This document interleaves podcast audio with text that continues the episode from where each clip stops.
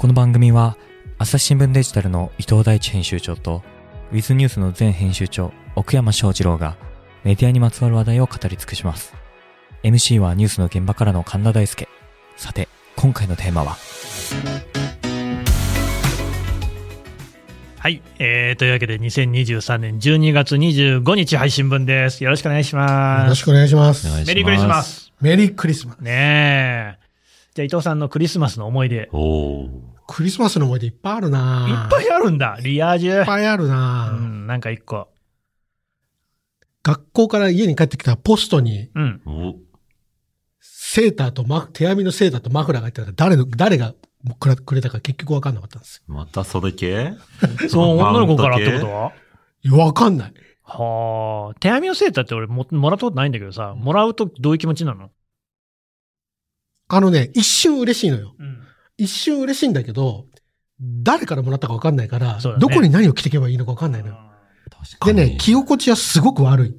あの、何色でごわっしたとしてしてるのよ。セーターの色は何色でした？クリーム色でしたね。ああ、でも使いやすそうなね。髪の毛で折ったとかじゃないんだね。それゴワは、ゴワしてるっていうからさ。そう、それは気持ち悪いでしょ。呪い呪いじゃんで持ってさ、戦時中の戦時中の話みたいなね。そういうことなのかな。白いっていうから白髪だったかもしれないな。怖い怖い怖い怖い。はい。というわけでそうなりねま。したね。あ、奥山さんも一応聞いておきましょうか。クリスマスの思い出一応って、言い方あるでしょ、もちろん。まあまあまあまなんかね、はいその時期だけだったと思うんですけど、うん父親が異様に演出に凝ってたあ。硬い人なんじゃないのらしくて、そのまあ普通の公務員、教員だったんですけど、あの、まあ、ちょっと宴会じみった飯を食ってうん。たら、まあプレゼントをほのかにいつのタイミングでくれんのかな、みたいな思いながら食べてたら、うん。玄関からいきなりクリスマスソングが流れてきて。で、それ父親が仕込んでたらしいんです。うん。でも、結構私それ怖くなっちゃって、なんで？幽霊みたいな感じで。突然ね、そうそうそう人のいないはずの玄関から音そうそうそう楽流れてきったらね。父さん不器用だね。不器用不器用。かわいいね。ちょっとあんま慣れないことしない方がいいなって。ああ、なるほどね。。いいですね。サンタクロースっていつまで信じてました？それって覚えてる人いるの？結構高学年ぐらいまで信じてました。あの僕、うん。三人兄弟の末っ子だったんで、はい。なんか全員が。騙しかけそうそうそうそうそうそうそう。家族ぐるみで。まだ、まだちっちゃいからそういね。いい話じゃないですか。私は明確に覚えてますけど、小学2年生の時に風呂に入ってる時に親父にサンタクロースはいないっつっていう宣告を受けました。わかりやすい。その親にしてこの子ありだわ。どっちいないもんね。もう本当にね、子供できてからもさ、もう嫌でね、あれがね。だって子供騙してるじゃん。俺嘘つくの嫌いなんだ、そういうの。つまんない嘘。言ったの同じように。言った。いないからっつって。次男とかちょっと涙流してたね。さあ、えー今日はですね受け継が、れてんなそんなクリスマスとはこう変わらずに、えーじゃあ、それとは関係ないんですけれども、ちょっとやっぱりね、岡山さんのお題が面白いというので、お3つ目もね、岡山さんのお題からいただこうかなと。まあ、はいそれでリスナーさんの質問にもね、ちょっと答えていく。そんな感じしようと思うんですけれどもあり、がとうございます。じゃあ、この、えー、ダメ出しの話、そうですね。。はいい。やまあ、あの、表向きはダメ出しじゃないんですけど、あ、違うの？あの、移住を考えるワークショップってこの間やったんですよ。うん。で、サムライ、まあ、朝日新聞からサムライトに移管した鏡を鏡っていうメディアがありまして、はいはいでそこの編集長の伊藤あかりさんが何を思ったか今徳島に移住しちゃったんですね。何を思ったか？あ。、そうなんですか？えー、でもいいね。羨ましいね。で、移住して、いろいろ地方から、まあ、ジェンダーであったり、Z 世代であったりとかを、こう考えていきたい、取り組んでいきたいっていうので、えーご縁があって、徳島市と包括列形協定っていうのを結ばさせていただいたんですね。いいじゃない。でも私、その、調印式も行ったんですけど、あ、そう。そう、食時代散々取材したな、こういうのって思いながらですね。なん誰か来てくれた人だ。えっと、朝日新聞っていうところのメディアが来てあ、え徳島新聞来ないな。あっていはいう感じだったんですけども、かいまあせっかく連携協定結んだから、いろいろ取り組みしましょうっていうので、まあ、徳島市も移住結構ウェルカムだとうんいうので取り組みをしている。あ。うん。で、まあそういうサイトもあるんですね。情報発信している。うん。ただ、どう、どうもなんかしっくりこない場面もあると。何が課題なのか。じゃあ、まあ、うちがちょっと、こう、お手伝いしましょうかっうん。ていうので、東京に住んでる、まあ、鏡を鏡のユーザーって18から29歳の女性っていうのに、まあ、絞ってやらせてもらってるので、その人たちが、例えば徳島に移住しようと思うきっかけって何だろうか、ああ、そうね。みたいなお題で考えるワークショップを企画して、うんで、まあ、それだけはちょっとふわっとしてるんで、その、移住のサイトがあるんですね、情報をまとめた。徳島市が作っている。でそれを一回見てもらって、ちょっと感想を聞こうと。うんうん。で、ざっくりまあちょっと課題があるんだったら言ってもらうっていう流れのまあダメ出しではないんですが、ダメ出しというか、まあ、ポジ出しですな。そうですね、はい。で。で、情報発信っていう意味で言うと、結構蓋を開けてみると、徳島市じゃなくてこれ新聞社が言われてんじゃないかみたいな指摘が結構多くて、何ですか？勉強になりましたって話なんです。けど、一つはみんな口揃えて言ったのは、誰向けの情報かようわからんみみたいなことを言ってて、うんで特に移住っていうのは、結構ライフスタイルっていうかライフステージで全然こう変わってくる。そうだよね。だもう大学生なのか、うん一回入社してでもまだ若い人なのか、結婚してるのか子供いるのか、定年間際なのかっリタイアした人ってもいるよね。ていう。うん。それがやっぱ市のサイトだと、どうしてもまあ税金使って作るんで、全員向けの情報になってて、なるほど。それは誰にも向いてない。向いてない。うん。で、少なくとも私向けの情報ではないと思ってしまったっいない。うんていう指摘はすごくみんな口揃えて言ってあ、新て聞、そうだな。そうですね。誰の方も向いてない。はい。でもなかなかまあじゃあ絞れるかっていうと、なんかその決断できんのかっていう話だけど、絞んないと届くもん届かないよねっていう、そういうご指摘でした。あとはですね、はい。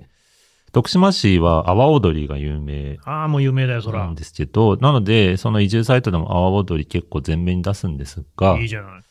阿波踊りのために移住はしませんと。うん。まあ、旅行には行く旅行には行くけど。そりゃそうだな。で、これもなんか、出し手側が持ってる大事なことと、受け手側が欲しいもののズレだななるほど。わかる。この、例えば政治のこのニュース超大事だから読ん読むよね、みたいなので出したときに、え、知らんし、みたいな。そうね。実際やっぱ欲しいのは生活費であったり、特に東京との違いがどれだけ出るのかっていうのをもっと数字で見たい。うーん。で、あと、その、移住した人の声とかも紹介してるんですけど、基本やっぱ活躍してる人なんですね。ああ、なるほど。まあ起業しましたとか、うん。ただそういう人は真似できないです。まあ、そうだよね。もっと等身大の、むしろカツカツでやってるぐらいの人がどういうふうに工夫してるかが誰も聞きたいと。起業できるわけじゃないからね。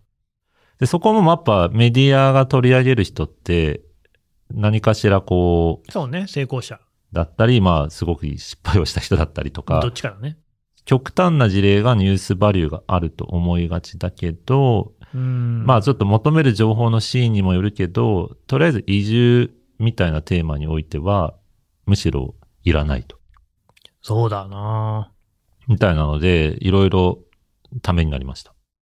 伊藤さんだったらさ、そういうその徳島に移住する人を増やしたいと思ったらどういうサイトにする？まあやっぱり、まあ結局マーケティングの問題だと思うんですよねう。ん。で、じゃあマーケティングに何が必要かってまずターゲット必要だし、うん。で、そもそも、そのターゲットが感じるベネフィットって何なんだっていう。はいはい。そういう人はなぜ行くのか。そうだねで、。もう一個、すごく、あの、みんな忘れがちなのは、それに競合するものって何なのかっていう。うーん。うん。その競合するものに勝てなきゃ、ベネフィットあってもいかないわけですよ。その場合の競合するものって何？例えば、東京から移住することを考えたら、東京の中で住みやすい八王子に行くも競合だし、そうだね。なるほど。隣の香川県だって競合とだし、はいはいはいはい。要は例えば、じゃあ子育てしやすい、子育て世代をターゲットにしますと。で、子育てしそうしやすい街だからっていうベネフィットを提供するんで、来てくださいって言ったときに、じゃあその人たちは何を考えるかっていうと、いや、同じことだったら、自分のふるさとでも似たようなパッケージあるんじゃないの？とか、思うよね。いや別に、徳島行かなくても、八王子にあるんじゃないのとかって考えるわけですよ。そうだよね。茨城あたりとかね。そうそうそうそうう。んだから多分、その答えが僕は何なのかわかんないですけど、そこを整理しない限り、絶対伸びないと思います、やっぱり。誰をターゲットにするのか。その人たちに何の便益を提供するのか。確かにね。で、じゃあその同じようなことをやっている競合って何になるのか。うん。じゃあその競合に対して優位性って何があるのか、みたいなところを整理して考えるだけで、だいぶ違うのかなと思いますけどね。え、どうなの？徳島は。徳島の場合、まあみんな、まあ惜しいなって言うとちょっと上からになっちゃうんですけど、徳島市が打ち出してるのが、ちょうどええ街っていうキャッチコピーを打ち出してるんですよ。何でもないっていうね、それはね。うで、そのちょうどええっていうのが、まあ、もしもっと打ち出すんだったら、どこ、ちょうど良くない時に何が、こう、住みにくくて、ちょうどええからそれがないみたいなのを示してくれると、まあこのキャッチコピー生きるんじゃないの？みたいな話は出たので、ただまあちょうどええという切り込み方自体が、なんかいかにもそれって中にいるから分かることだよねっていう。うなんですよ住する人っていない人が行くんで、ですねやっぱいない人に向けたメッセージじゃないと、それ何年か住んで、あ、なんとなくちょうどいいって意味って分かったわって話じゃないですか。おそらく。そこで言うと、指摘の中で面白かったのは、これなんかもしかしたら朝デジのコンバージョンとかにつながるかなっていうのは、いきなり移住とかはやっぱ難しいんじゃないんですかって話をしてて、うん。だとしたら阿波踊りみたいな旅行で一回来る、で定期的に阿波踊り以外も来る、長期滞在する、移住する、みたいなフェーズがあると、もしかしたらいいかも、みたいなことも言ってて、移住サイトを移住情報で固めるんじゃなくて、むしろ観光情報に固めるっていう手もあるかもね。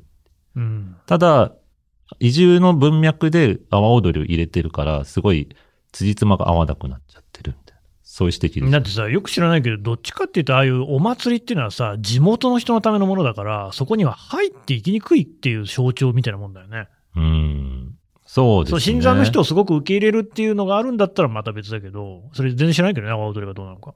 まあ基本見る、見て面白いものっていう形での打ち出し方なんで。だって、同じアホなら踊らにゃ損損って言ってんじゃないの？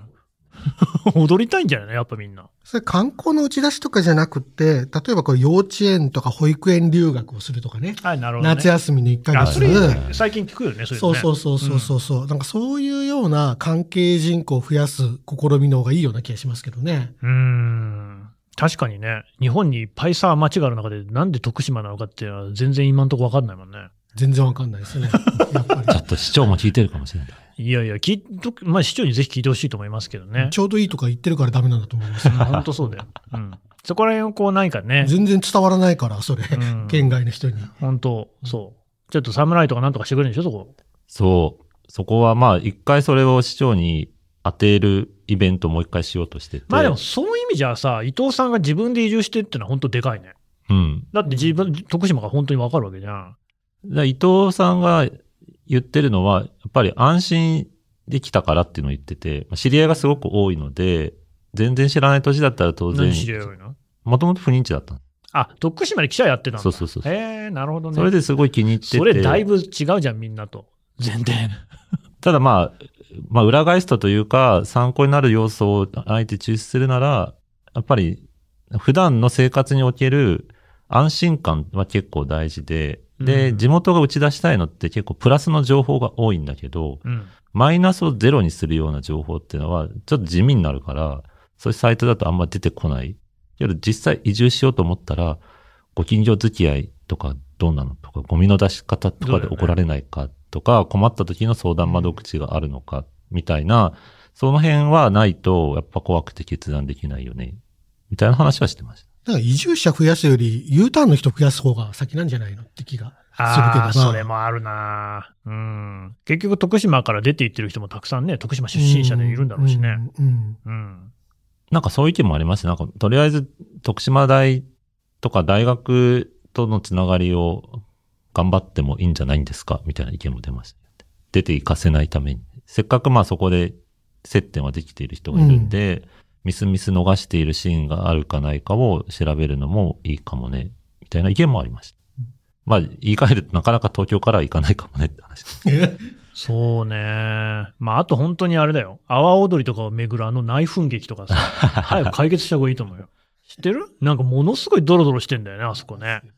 ああいうのって本当なんか印象を悪くするそうなんだよね。ね。本来楽しいはずのさ、踊りがさ、それでまたなんか、やっぱ地方ってそういうのあるよね、みたいな印象になっちゃうね、ねあの、インフルエンサー呼んできてみたいなのも、あれも市長がやったことでしょ？うんそうですね。あれもいろんな賛否両論あったじゃなありましたいですか。ね。なんかさ、あの、ちょっとずれてるなって感じはあるよね。うん。まあそこ率直に言った方がいいんじゃないですか。でもまあ新聞じゃないからな。ただね、そこまでね、クライアントだから、ね。クライアントだから、うんクライアントワークしないと。うんそこまで知られてないっていう現実もあります。まあそうか。阿波踊りのトラブルとかは普通の人は知らない。でも NHK とかでもやってるよ。いや NHK み、いいやいや、あのさ、でも徳島に移住しようっていう人だったらし行き当たんじゃないかな。あ、まあ、調べるじゃん。あある程度のフェーズになればググって出てくるかもしうん。なんかそういうのって今、各地でいろんなのあるじゃないですか。そこはね、ちゃんと知っておかないといけないっていう。まあまあ結構足元一番大事なんじゃないですかっていうことを市長に言っといてください。はーい。神田大輔が言ってましたって言っといてください。はーい。神田大輔。誰だ？誰誰だよ？誰だよ？ね。偉そうに。朝日新聞ポッドキャスト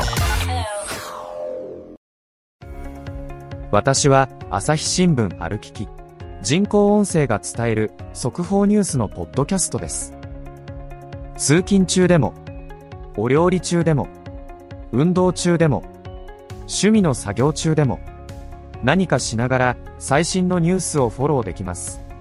あなたの知りたいニュースどこででも朝日新聞歩ききたった数分で今日のニュースをまとめ聞き。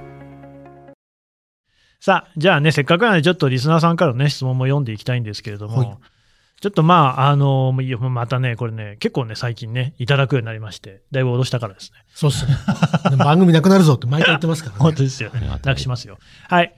じゃあ、まず簡単、簡単というかシンプルなやつからね。これいつもね、このね、あの、ご感想をいただく野崎陽子さんという方がねあ、いらっしゃるんですけど、50代の女性の方ですけあ、れどもツイッターも、はい、はい、そう拝見しておりますよ。もう毎。回ね、本当にあの、ジョギング中に、ね、ありがとうございますあ、ジョギング中のね、そう野はい口さんね。はい。えー私は古い人間で、どうしても自分の周りにいる頑張らない人や努力が足りない人にイラついてしまいます。自分だって大したことないのに、ひどい話です。全くもってそんなにイライラし、そんなのにイライラしているのはかなり時代遅れ。と自分でも思っています。分かっているんですけれども、てんてんてんと。えー自分の気持ちの落としどころさえ見つければ、見つかれば、この悩みは克服できるかも、と思っています。周りにいる頑張らない人や努力が足りない人にね、どういうふうに落としどころをつけたらいいのか、教えてください。またこの質問が真面目ですね。この、まあまあ、真面目な方なんですよ真面目。そそうですね。ですね。これあの、そうやって思っちゃう自分が嫌ってことですもんね。まあそういうことですね。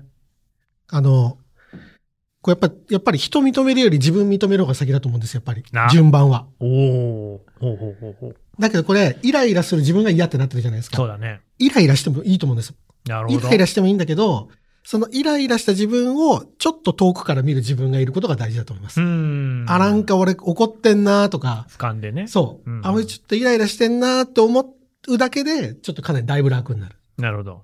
自分からちょっと距離を引いてみてみると。そうそうそう。自分の気持ちを見る自分を作っておくっていううーんすごく大事だと思います。こうメンタルコントロールの中で。そうすると、それがその他者に対する感情でもできるようになるかね。ならないですよ。すぐはならない。すぐはならないけど、やっぱり一番大事なのは自分がどう思ってるかを自分が知っておくっていうのは、とっても大事なるほど、ね。かなと思いますけどね。自分を客観視する。客観視するんです。うんうんうん。はい小山さんどうですか？そうですね。私、先週ですね、おマイディアミスター全部見終わったんですよ。えーごめんなさい。なん、なんですか？あの、韓流ドラマです。ああ、そうなんですね。マイディア？ミスターっていう、ミスター？あのすごい名作なんですけども。なるほど。それ見てる間は、マジで早くそれ見に家帰りたいしか思ってなかったですす、ね。ごいね。空っぽです。空っぽ。それだけしここまかでハマれるもものがあるのいいね。だから運動会とかでちょっとこ心くじけることがあっても、マイディアミスター待ってると思うと、もうどうでもよくなりましたね。うん。なので、推しを見つけたらいいんじゃないですか。そういうこと推し活？はい。ああ、でも推しっていうのはそういう効用があるんですね。なんか、基本まあ人間のこう注意力とかって上限があるんで、その配分の問題だと思うんで、うん。それを上回る面白いものがあれば、全然解決。でもジョジョギングとかされてるわけですからね。ねえうん。も、もっとハマるものを見つけようって。こ呼吸とかもいいと思いますけどね。ああ。いやマインドフルネスとかじゃないですけど、うん。あの、呼吸に、じだけに、1分間、こう、注意を向けるとかってだけでも、すごいストレス消えますよ。なるほどね。私はすごい素朴な疑問なんですけど、頑張らない人、努力が足らない人にイラついて何が悪いの？わ、悪くないよ。うん。わ、そいつが悪いじゃん。何言ってんのって思うけどね。そう、そう。あの、ほら、世の中でアンガーコントロール、マネジメントってあるじゃん。アンガーマネジメントは大事だと思いますよ。でもそれは怒んないってことじゃないから。怒るところはどこかっていうのを明確に見定めて怒るのは別に怒っていいと思うんだよね。努力が足んないやつはダメだろうん。ということだと思いますけどね。面強いよ。面強だな面強いよ、それ。えー次のに行きたいと思います。これはね、ちょっとこう深刻な話題なんでね、匿名の、匿名規模とさせてもらいますけれども先日、数千億円の資産を持つ事業家から、私の X、えー旧ツイッターの一件の、一件の投稿を指して、損害賠償請求を行う予定だとの通知を受けました。訴訟を受けたくなければ、過去の関連する投稿をすべて削除し、今後も関連する投稿をしないと制約せよ、とのことでした。えー指摘された投稿は前後の文脈を含めると知った激励のつもりでしたが、この一件だけ見ると名誉を傷つけるものだったと思い反省していますと。えー言論の自由は無宣言ではなく、権利を侵害されたときに法的措置を取ることは法律上認められています。でも、著名人による一般人への法的措置が無制限に行われれば言論空間を歪めてしまう気がします。報道機関や公的機関が相手にしてくれないような世の中の不条理をネットで告発しようとしても、金持ちから訴訟をちらつかされれば何も言えなくなる気がします。こういう著名人による訴訟についてどう考えればよいでしょうか？ということなんですけどね。まあ、まあ、著名人、著名人なんでしょうね。だし資産家ってことなんでしょうね。こういう訴訟って、まあ、スラップ訴訟っていう言い方をすることもありますけれども、そういう一種のね、こう、まあ、見せしめっていうようなところもあるのかもしれない。まあ、このケースがどうなのかちょっと個別具体的にわかんないですけれども、ただどうですかね、こういうことって今結構起きてるんですかね、伊藤さん？どうなんですかね？わかんないですけど、うーん。まあ、これ、ただ、有名人だからといって無制限に言っていいわけでもないので、ただ、そう、そうそこ具体的なことは分かんないから、本当になんかちょっとしたことをこう上げつらってくるような人もいるからね。具体的なことがうんうんそういうのをなんか見るしね。ただ最近は間違いなく、えっと、あの、言われたことはどんどん訴えてくんでっていう流れにあるのは間違いないですよね。うん言われたまんまにはしないってまあいうのが、そうだよね。そのそうそう資産家であろうが、なかろうが、そうですね。有名人であろうがなかろうが、厳正に対処するって方向には行ってますよね。で、まあそうすべきケースもあるしね。あるし、で、あと、私思うんですけど、別に言論の自由って訴えられないってことを示すわけじゃないので、そうだね、もちろん。普通に争えばいいと思いますよ、やっぱり。うん。自分が自由だと思うんだったら。確かに。うん。この方に歌詞がなければ別にそれ訴えられたって。そうそうそうそう。別に言論の自由。由って、訴えられもしない、怒られもしない、炎上しもしない無制限に言える権利ではないので。うん。そう。あと、まあ、あれですよね。だからそういう、こう、おそらくは皆さんね、日常もあって、裁判っていうのが経験もないだろうし、そういうことが怖いっていうね、心情もあるんじゃないかなと思いますけれども、まあそこはどう捉えるかだな。そこを、まあ逆に経験として捉えることができるんであれば、まあやってみるのも悪くないかもしれない。小山さんどう思います？うん、僕もまあ、その延長で、ちょっとこう、専門家に相談できる機会ってあるような気がするので、うんそういったのに取り組んでいる、こう、弁護士さんとかっていますから、そうね。あの、まあ、弁護士はガチで頼めば当然金がかかりますけれども、そうじゃない機会も探せば出てくると思うので、自分一人で不安な場合は、ちょっとこう相談してみる。ただまあ、質問の趣旨としてはそういう世の中どう思いますかっていうところだとするならば、るほどねね。なかなか、こう、究極ケースバイケースになっちゃうところはありますよね。それによって命を絶ってしまったっていうことを我々は経験もしてるわけで、そういうテレビ番組の関連とかで。うんそうだよね。あれに対してできることで言えば法的措置による抑制みたいなものはすごく大事だったよねっていう議論にはなる一方で、うん。やっぱ政治家とかがそれを乱用した場合、ちょっと世の中的に変だぞっていうところもある。うん、なのでまあ、その行為だけをもってジャッジはしにくいなっていうところはあるかもしれないですね。そうね。これ私が思うのは、まあ、もう X に書き込むのはやめた方がいいんじゃないかってことですね。これ X じゃないところで同じこと書き込んでて同じ反応になったかな例えばスレッズだったらどうかなとかっていうと、なんか違う反応な気もするもしこれがまたディスコードとかだったら、その人読んでないよね、きっとっていう。ツイッターで今書かなきゃいけないことってなんかあるかな、まあ、大原則対面で言えないことはツイッターでも言わないっていう話ですね。うん、まあ、あの、朝時のツイッターコミュニティではね、ぜひご発言ください。だけどさ、普通に外でツイッターってさ、なんかあんまり何かをツイートすることのメリットって本当になくなったと思ってんだけど。マジないね。ないよね。デメリットしかない。ないよねうんあの、何書いたって誰かがクソリプつけてくるし、あげつらってくるしさ。プラスさ、なんか、そのくせ、割とよ、そう。読んで欲しくない人だけに届くそうそうそう仕組みになってそう。るからね。囚人監視の目はきつい割に、宣伝効果がどんどん薄れてる気がするんだよね。インプレッション下がってるしさ。それからアルゴリズムでなんかこの人に届いてほしいっていうところにこそ届かない感じになっちゃってるから、もう良くないっていう。あの別にさ、表現は自由だし、我々言論は自由なんだけど、X に書かなきゃいけない理由はないから、別の手段で表現すればいいんじゃないかなっていう。表現はぜひしてほしいけどね、俺はね。うん。ポッドキャストおすすめですよ。うんと。みんな聞いてないようなポッドキャストこれ一番いいと思うけどね。制限ねえし。制限ないし。そうなんだよね。どうせ誰も聞いてねえしリスナー10人とか全然一番いいと思うな。それぐらいが。ツイッターはさ、リスあの、フォロワーが10人でもなんか届いちゃうんだよね。変な人に。だからこれも、あれですよね。言いたいことが本当に相手に伝えたいのか、うん。自分がそう思ってることを相手には伝えたくないけど、周りの人に知ってほしいのか、ってそういうことによってチャンネルって変わるわけですよ。ねで、別に相手に知ってほしいんだったら、X で書こうが、メールでやろうが訴えられるんですよ。一緒だね一緒なんですよ。手紙でもそう、ね。そう。で、だけど、相手には伝わってほしくないんだけど、自分の仲間を増やしたいっていうんだったら、クローズドなコミュニティでやった方がいいんじゃないですかっていう、んやっぱりその表現も発言も、誰に届けたいのか。で、その届けた相手に何してほしいのかによって変わるじゃないですか。それはそうだね。だやっぱそこを精査すると、よりなんか見えてくるのかなって気がする。ねすごいあんのはね、私の場合だと、これ言いたいなって思ったことをもう一旦妻に言うみたいなのあるよ。それで反応を見て、あ、これはポッドキャストで言わない方がいいなみたいなのが判断できるんだよね。うんうんうんで、まあ、ご家族であったりとか、ご友人とかね、いう、その、まあ、要するに、喋っても大丈夫な人っていうのを一人見つけておいて、一旦そこでやってみるっていうのはいいかもしれない。で、そこでね、なんかあんまり良くないやつはね、本当に言わない方がいいやつだから、どうしても表現したかったらマジで誰も聞いてないポッドキャストか、あの、日記にするか。クローズドな。そうそうそうそそう。ただまあ、そういうのもね、消化していかないと逆にこうよ、海、よどみみたいなの溜まっていくっていうのもあるかもしれないので、あの、うまい塩梅でやるってのは大事かなって。でも別に訴訟も、まあ、もし余裕があればね、やっても全然いいと思いますけどね。それをネタにしてやればいいじゃないですか。えー、じゃあ、あと、もう一個やりましょう。はい。時間的にね。そうですね。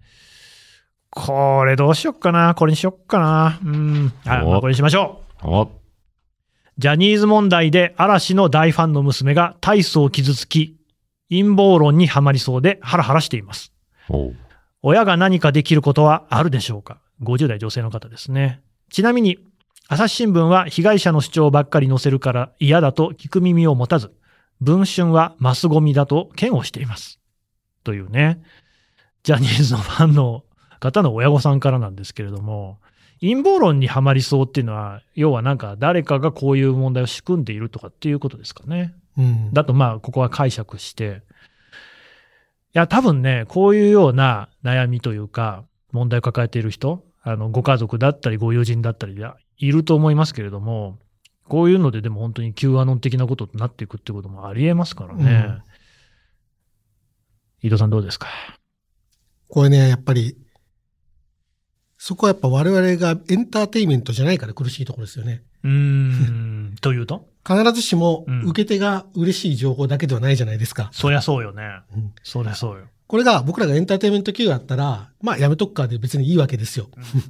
だけど、そうじゃない時もあるということで、からまあ、これで嫌われちゃうのははっきり言ってしょうがないですね。うんうんうんまあ我々別にさ、打てる手がない。嫌われてもいいんだけどさ、陰謀論にはまらないようにするためにはどうしたらいいかね、娘さんを。まあ、俺がその昔、藤原学士っていう Q アノンを取材してたやつに聞いたのは、あの、なるべくその人との思い出を話せ。例えば、そういえばあの時なんか一緒にピクニックに行って湖でボートこいだよね、あれ楽しかったね、みたいな共通の思い出みたいなのを話すことによって、その自分の頭を占めているものじゃないものをその頭の中に入れていくっていう。自分たちのコミュニティ側に引き戻していくもっていう、ね。もともと陰謀論にはまってなかった頃の自分っていうものをそこでこう引っ張ってくるみたいなね。そういう話。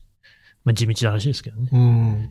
小山さんどまあ、そのジャニーズにまつわる課題と、ううん。その陰謀論とはまあ、またちょっと違うのかなって気はするんですけど、その陰謀論に関して言うと、まあ多分いろんなカルトの対策とかで、えー取り組まれてきた、こうメソッドがもしかしたら役に立つ。僕がまあ印象に残ってるのは結構その人の悩みを聞くみたいな感じで、うん。な、何かしらのストレスがあるんだったら、それを解決を示すよりも、まず全部吐き出させるみたいな。うんうんうんで、とりあえず傾聴をして、傾聴して、問題を整理していくみたいなのは非常に有効だし、家族だったらできるのかな、みたいな気がしたんですけど、まあ一方でちょっとジャニーズにまつわるところで言うと、やっぱツイッター X とか見てると、批判的なツイート、スレッズスレッズじゃないや、投稿に対して、やっぱむっちゃ、こう、逆の立場のコメントがつくっていう現象が必ず起きているので、なるほど。あれを精査するのすっげえ難しいだろうなと思いますよね。もうあらゆる意味でツイッター意味ないよね、もうね。いいもね。うもう有用性がほぼない。逆の方はいっぱいあるけどね。うん。うんいや、本当に、ツイッターとか検索のキーワードの入れ方で、ものすごいジャニーズ問題で陰謀論が広がってるのは見られるよね。うん、なんか左翼が全部操ってるみたいなのとかさ。これ、でも、そこにつけ込んでるっていうところがあるよね。つまり、ジャニーズの問題ですごいショックを受けてる人はたくさんいるわけじゃん。その人たちの心の弱みにつけ込んでさ、見せるっていうの。これまさに陰謀論のやり口だからね。うんうんそういうのって本当に、すごい、えー結構危機だと思うんだよね。瀬戸際だと思うからね。全然わかんない。家族がそうなったらどうしたらいいんだろうね。でも、それよくあるじゃん。あの、うん親父が、うんあなんか、今ね、今時マっちゃったみたいな、今ね。時のね、あれであるけど。うん。あなたそれこそなんかその、ほら、陰謀論が YouTube で広まっていくみたいなのとかもさ、うん取材してたじゃんね。人してた。あれとかってみんなどういうふうにこう対処したのかね。できないのかな。まあ一つは、やっぱり、そ YouTube とかに対策してほしいよね。あー、なるほどね。まあそうなんだけどね。でも Twitter はやらないから。うーんちょっとね、まあ、リスナーさんのね、お便りでね、若干回答になってるかなみたいなのがあるんで、読みますね。これね、30代男性の方なんだけれども、えー、ヤフーの、ヤフーニュースね、うん記事のタイトルだけを見て、条件反射で少数者叩きを繰り返す知人がいました。うん。あちょっと具体的には書いてないですけどね、マイノリティ、いろんなマイノリティありますね。民族とかセクシャリティとかね。彼はヤフコメ欄は見ないと言ってましたと。では、なぜそういう少数者叩きをするようになってしまったのか。彼が言うには、この人がねうん、記事を読み進めていくと、ここから有料ですということがすごく多く、しかもそれが相当後にならないとわからない。だから、それを何遍か繰り返すうち、もうタイトルだけで反応することに決めてしまったとのことです。彼曰く、できればクリックする前、最低でもクリックした直後には課金の有無を知りたい。でなければ、そもそも出稿しないでもらいたいとのことでしたと。まだ続きあります。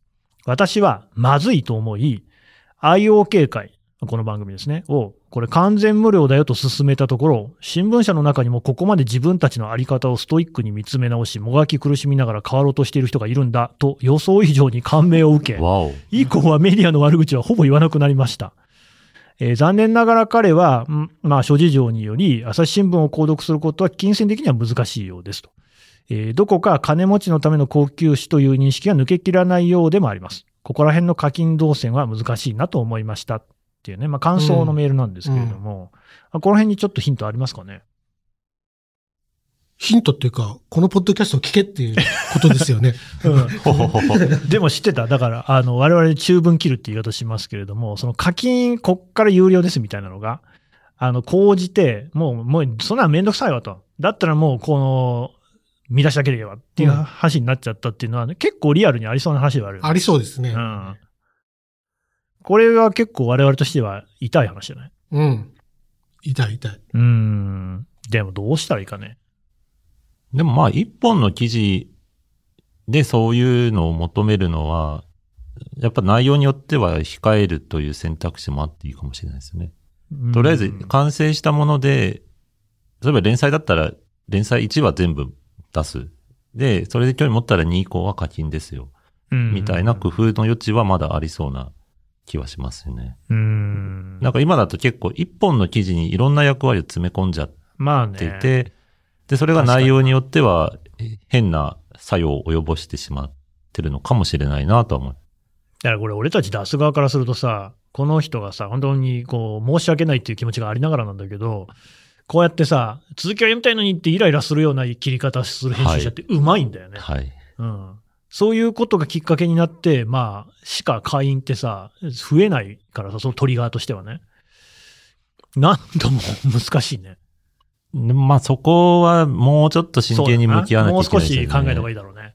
やっぱパッケージとしての商品っていうのが新聞の価値でもあるので、一本だけで一喜一憂するっていうところに我々はもしかしたら頼りすぎちゃってるかもしれないなって。そうして考えると、しかし伊藤さん、そのヤフーに記事出してるっていうのもどんなもんなのかね。まあまあ良くないと思いますけどね。やっぱり、その、いや、ヤフーがいいとか、うん、まあ、いや、そうだね。あのどっか悪いとかじゃなくてうんじゃなくてね。そもそも無料で読まれても成立しないのにやってるってこと自体が悪いわけなのよ。そこが悪いんで、それは正さないといけないんですよ。無料で出すんだったら、無料で出す、出して儲かるビジネスモデルにしないといけないのに、サステナブルじゃないことをやってるから、で、途中で、そのついつまが合わなくなって、トリッキーなことをするから、こういうことを言言われる、言われると思うんですよ。うん。こんなの、初めから全部有料だと分かってれば、誰も怒らないね。全くその通りだよね。この方の言うところの、要するに課金だったらそれを知りたいっていうのは、うん。要するに出さなきゃもうさそうそうそうそう。課金だもんねよくそのプラットフォームとの接触の問題でもいろいろ言われるけど、消費者側からの目目から見たら、すごいシンプルで、嫌だったら出さなきゃいいじゃんってだけの話なんですよ。でさ、これ思うんだけど、やっぱり自分自身でもそうだったんだけど、やっぱりそうは言ってもマスコミュニケーションっていうところで、まあ、一種の幻想みたいなのがあって、なるべくたくさんの人に読んでもらうのが大事じゃないかってやつね。俺ね、結構最近自分の中で気がかかってんだよね。もうさ、やっぱり最大多数に届けるっていうことが、まあ、できないなと思って。そいや、できないね。意味がないなと思って。やっぱり、こう、なんか、分かっててもらえる、少なくともか、この日本語としてこうちゃんと受け取ってもらえる人に届けることをしていかないと、で、実際さ、まあ、こんなこと言って、これ完全に俺妄想だけどよ。ツイッターとかでさ、その朝日の記事はとかってさ、まあ大体読みもしないのにこうさ、批判してる人が多いじゃない。読んでない、読者じゃない人たちにさ、一体どこまでそんななんか配慮とかしなきゃいけないのって。で、記事もさ、読めばそんなこと書いてないし、むしろ逆のこと書いてあるよみたいな、いっぱい見るんだよね。だとすればさ、もはやもうなんかその、なるべくたくさんの人に届けるっていうのがマスメディアって考えはやめた方がいいんじゃないかなと。まあそんなのないしね、そもそも。うん。存在してないから、まあもしあるとすれば、それって、Google とか、そうだね。Apple とか、そういう単位だったらあるかもしれないけど、じゃあそれですかって全然それじゃないからね。でさ、それがまたさ、この人の考えを変えたのが IO 会だっていうとおこがましいんだけど、まあそれはたまたま今回はそうだった。でも多分そういう接点っていうのはなんかさ、別に作らなきゃいけない話で、うん。新聞としての機能っていうのはまた別にね、その届け方とかも違うのかなっていう気がするね。これなんか前の回とか前の前の回だかで言って、多分これマーケティングの話にも通じると思うんですけど、んもうマスマーケティング通用しないと思うんですよ。そうだね。本当だね。売り上げ立てるために、ほんとほんと。一人でもまず多くの人が知ってた方がいいから、1000万人とかっていう、要はファネル型はもう全然ダメだなとう思ん。ってて、そうじゃなくって多分、あの、前回の徳島県の話もあったけど、あの、エレベーター型の方がいいと思うんですよ。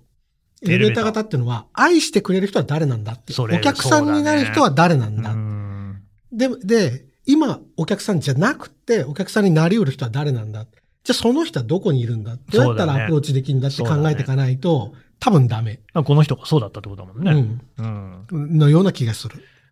どうですか、岡山さん。うんと、商売で言うと、もうそういう時代に入っているのは確かではある一方で、うん。もう一周待って考えると、公益性を打ち出せる存在っていうのも新聞社だけだったりして、うんうんこれをビジネス文脈にちゃんと組み込めれば、すごくチャンスでもあるなとは思うんですよ。うん。私は今ゴリゴリの事業会社にいるので、あそそうね。そこのこうブランドっていうのは、まあ、あえてない中で商売をしていると、新聞社が持ってる公益性を自信を持って言えるっていうポジションは、むちゃくちゃビジネス的には魅力的にも見えるんですよね。うん。で、それをまあ直接使っちゃうと、ファイアウォールとかいろいろ問題はあるけれども、まあ今、こう、ESG とかサステナ開示とか、企業側も社会課題にコミットしないといけないっていうのが、まあ圧力もありながら生まれていて、でそこをどういう形で新聞社が価値提供できるかっていうのは、なんかビジネス面でもっと考えてもいいんじゃないかなっていう、うんっていう意味で言うと、公益性っていうのは、まあ、何らかの形で保持しておいた方が商売道具にもなるという気はしてます。そうだね。うん。なんかあんまりそういう本質的な議論がされないままにさ、目先の PV、CV みたいな話ばっかりしてるような気がしていけませんけれどもね。まあ、あの、今回で年内の放送はおしまいですから、またね、2024年もうん。答えのない、えー 問いをぐねぐね考えていけるかどうかは、リスナーさんのお便り次第来なかったら、あと、ま、なんつったって2月2日のイベントがね、すっからかんだということになりましたらば、潔く打ち切りということでいいですね。そうですね。寂しいなぁ2月2日人来なかったら単に僕らが飲むだけのそ。うですね。フットサルはしないです。ぜひ。フットサルいらないでしょえーいらんねん、いらんねん。はい。そして、まあこれね、今回、年内は終わりなんですけれども、なんと、えー鬼の堀江真由さんからですね、1月1日月曜日も配信をしろというふうに言われてますので、うんえー25日、これね、配信している日に我々収録をしますので、すげえ。や皆さんぜひまた1月クリスマス収からも録ですか。聞いてくださ。い。ね。本当にみんなでちょっとしたなんかクッキーかなんか持ち寄りますか？クリスマスパーティーで。赤い服でも着ようかな。あー、やっちゃおっかプ。レゼント交換？あープレゼント交換父さん、サンタも似合いそうだもんな。ひげ白いしずるいずるい。それずるいよ。はい。というわけで、えー年内ありがとうございました。来年もご愛顧いただければと思います。というわけで今回はおしまいです。どうもありがとうございました。良いお年を。良いお年を。お前も言えよ。年を。はい、えー最後まで聞いていただきましてどうもありがとうございます。さてですね、えー2月2日、にゃんにゃんの日ですね、ついにこの番組のイベントを開くことになりました。2月2日金曜日午後7時からですね、19時から朝日新聞東京本社、東京の中国の築地にございますけれども、この読者ホールでイベントを開きます。タイトルは、あなたもメンツよ伊藤奥山神田の夜会ということになっております。皆様からのね、ご相談、ご質問などをお受けして、賑やかにやっていきたいと思っております。ぜひご応募ください。今回、申し訳ないんですけれども、朝日新聞デジタルの有料会員の方限定のイベントとなっております。ただしですね、有料会員の方であれば、オンラインでもご覧になっていただけるようなあ形にしたいなというふうに思っております。応募が必要です。このポッドキャストの概要欄にですね、応募のフォームへのですね、リンクを貼っておきますので、ぜひ、ぜひ皆さんですね、えー応募してください。そして、この機会にですね、ちょっと朝日新聞デジタの会員じゃないんだけどという方、ね、えーお試しっていうこともできますので、何卒朝日新聞のデジタルの有料の会員になっていただきまして、この夜会の方にも参加していただければと思います。遠方の方はオンラインでご視聴ください。よろしくお願いします。朝日新聞ポッドキャストでは YouTube も配信しております。伊藤奥山神田の IoK 会など映像付きで楽しめる回もありますのでぜひチェックしてみてください。また番組に関する感想も募集しております。概要欄のフォームからお寄せください。お待ちしております。